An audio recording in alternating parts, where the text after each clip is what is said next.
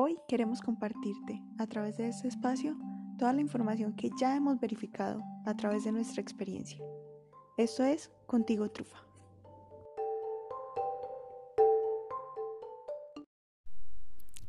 Alguna vez leí un artículo que decía que yo no soy la mamá de mis perros, pero ellos sí son mis hijos. Y con todos esos nuevas palabras que utilizan ahora, perrijos, gatijos, yo no sé qué, me parece importante hablar sobre mi experiencia con esto. Y es que si bien ellos no son mis hijos, porque yo no los parí. Ellos sí fueron mi elección. Yo los adopté a los cuatro que he tenido, los he adoptado.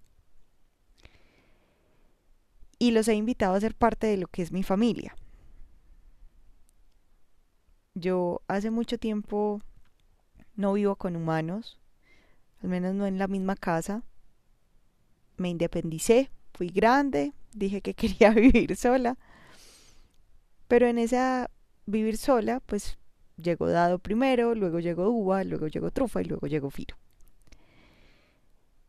Y ellos no son mis hijos, pero sí son mi familia. Y son mi familia más cercana, o sea, son los que viven conmigo todos los días.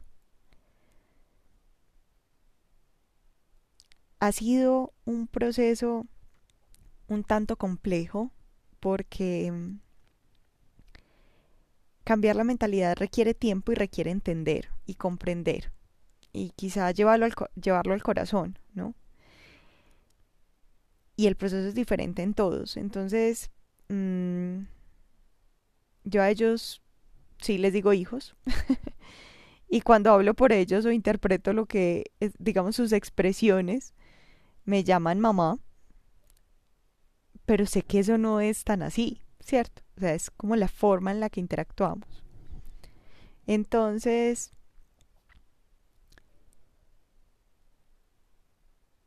aprender a leer, cuando un niño nace, por ejemplo, un humano nace, sus papás, sobre todo su mamá, al principio deben aprender a leer qué necesita el bebé. Ahora, paradójicamente, las mamás siempre creen que los hijos necesitan comida, que es lo primero que ellas pueden dar, ¿cierto? O sea, para lo que están dotadas. Como somos mamíferos, entonces pues eso, digamos que hace parte del chip y la naturaleza.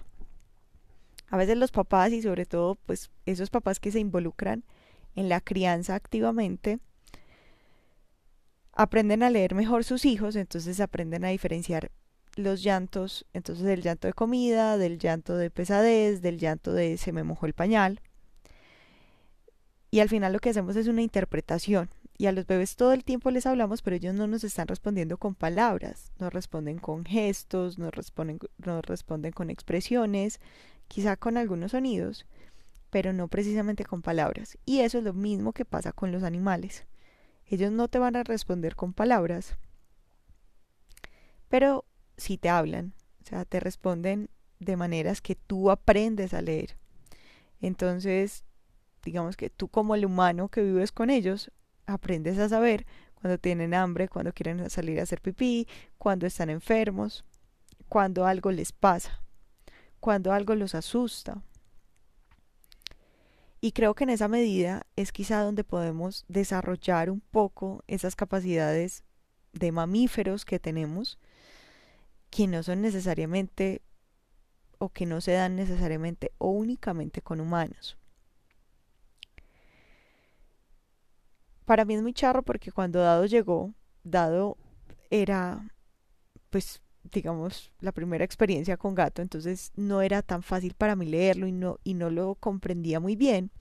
Entonces para mí Dado no, pues, o sea, como que Dado me dijera mamá, no tanto, ¿sí? Él es yo soy su cuidador y de hecho una persona con la que trabajé me lo decía así y me pareció chévere porque pues al final yo no soy su mamá, yo soy su cuidadora o soy su tutora o soy la humana que está a cargo, pero no soy su mamá. Él tenía una mamá gata hermosa, pero yo no soy su mamá. Yo soy la persona que comparte con él. Ahora cuando llegó Uva, digamos la forma de interactuar de Uva, sus gestos, sus expresiones y su forma de hablarme, entonces ella sí daba la sensación de decir mamá, ¿cierto? Es como que, porque como tenemos, compartimos con ellos eh, las neuronas espejo, que es que realmente hacemos espejo con ellos, cada uno va representando como una faceta de lo que yo he sido en la vida. Y mm, justo esta semana lo hablábamos con mi mamá. Y yo cuando era chiquita, y pues muchos de los humanos cuando somos chiquitos somos mamá, mamá, mamá, y llamamos mucho a la mamá. Y mi mamá me decía, Juli, no me llames tanto, ¿cierto? Entonces, así es Hugo a veces, o sea, es intensamente llamadora. Entonces es como esa representación de mamá, mamá, mamá, mamá, ¿cierto? Queriendo que yo le ponga atención a algo que ella, a una necesidad que necesita cubrir. Entonces, esta persona que escribió ese artículo, eh, voy a dejar el link en Instagram para que lo vean. Mm, me pareció muy interesante porque ella lo narra de esa manera. O sea, yo sé que ellos no son mis hijos, pero yo sí soy su mamá. Y ese yo sí soy su mamá quiere decir más, yo soy su cuidadora. Y pues definitivamente creo que un referente que tenemos la mayoría de las personas es una cuidadora, ¿sí? Algunas personas tienen un cuidador, pero es menos común. No quiere decir que esté eh, discriminando o algo así, sino que vale la aclaración de, eh, digamos, como mamíferos, pues recibimos alimento primero de la mamá, entonces es como donde vamos cuando necesitamos cuidado. Al final, el tema de humanizar, no humanizar, eh, hacer que ellos tengan características humanas, es decir, que hablan o, ponerlos a hablar en tu voz, que eso lo aprendí desde chiquita porque mi hermana hablaba por la perrita, por Motis, ella traducía lo que Motis decía y pues parecía como más o menos coherente, ¿cierto? Lo que mi hermana decía y lo que la perrita expresaba. Entonces, para mí hablar por los perros o, eh, digamos, parafrasear su expresión ha sido como parte de la normalidad. Entonces, este tema de si son o no hijos, pues tengo la certeza, hijos no son, ¿sí? Pero en definitiva si creamos un vínculo y un lazo que se puede parecer a lo que es una mamá y un hijo, porque los estoy cuidando, ellos de alguna forma necesitan de mí y alguna vez de una persona pues que realmente respeto mucho admiro y que tiene muchísimo conocimiento decía quizá un perro puede llegar a ser un niño de 5 años toda tu vida, ¿cierto? O es un niño de 5 años y después es un viejito. Entonces es, son animales que requieren de tu cuidado y se han acostumbrado a tu cuidado para vivir. Así que más que defender una posición, es, como les decía al principio, es contar cuál es mi experiencia.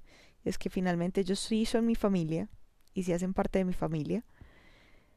Mm, que no fue fácil que, por ejemplo, mis papás lo vieran así. Su experiencia con animales había sido muy diferente en sus casas mientras crecieron. Entonces les costó, pero pues hoy ellos también apoyan a veces los momentos en los que yo no estoy y vienen y sacan los perros y hablan con ellos y los han aprendido a leer de la misma manera como yo lo hice, pues obviamente bajo su interpretación porque son personas diferentes, pero también muy cerca y muy coherente como a la expresión.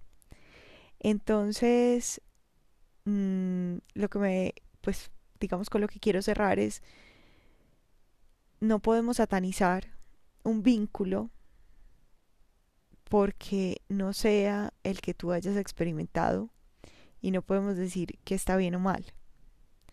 Quizá todos desde una experiencia diferente vivimos, eh, digamos, maternidades o paternidades o lazos o vínculos familiares diferentes y creo que todos son válidos. Al final, y como lo decía Stitch, que me encanta, Ohana significa familia y tu familia nunca te abandona. Entonces, de verdad, muchas gracias por escucharnos. Eh, queremos saber cuál es su vínculo, cuál es su forma de conectarse con sus animales. Así que los podemos leer en Instagram. Nosotros somos Contigo Trufa.